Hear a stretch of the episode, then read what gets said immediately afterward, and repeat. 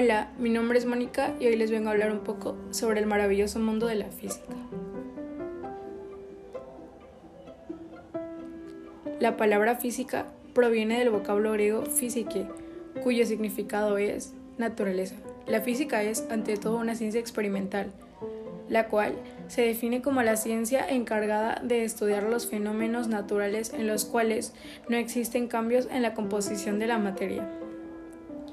Algunos ejemplos de, aplicaciones en la física son el desarrollo de naves espaciales, la construcción de computadoras cuánticas, diseño de aviones, los transistores o los famosos carros híbridos.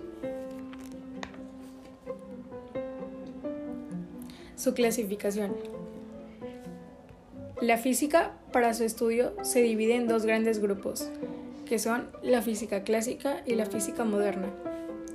La física clásica estudia todos aquellos fenómenos en los cuales la velocidad es muy pequeña comparada con la velocidad de propagación de la luz, mientras que la física moderna se encarga de todos aquellos fenómenos producidos a la velocidad de la luz o con valores cercanos a ella y con los fenómenos relacionados por el comportamiento y estructura del átomo y núcleo atómico.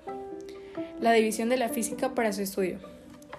La física clásica se divide en mecánica, la cual analiza el movimiento y reposo del cuerpo. Termológica es la física inherente en naturaleza y estudia los efectos del calor.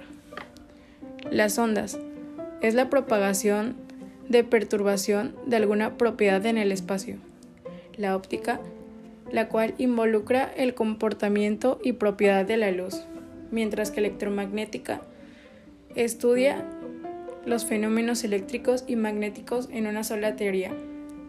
La física moderna se divide en nuclear, física del estado sólido, física relativista y atómico. Muchas gracias, es todo por el capítulo de hoy.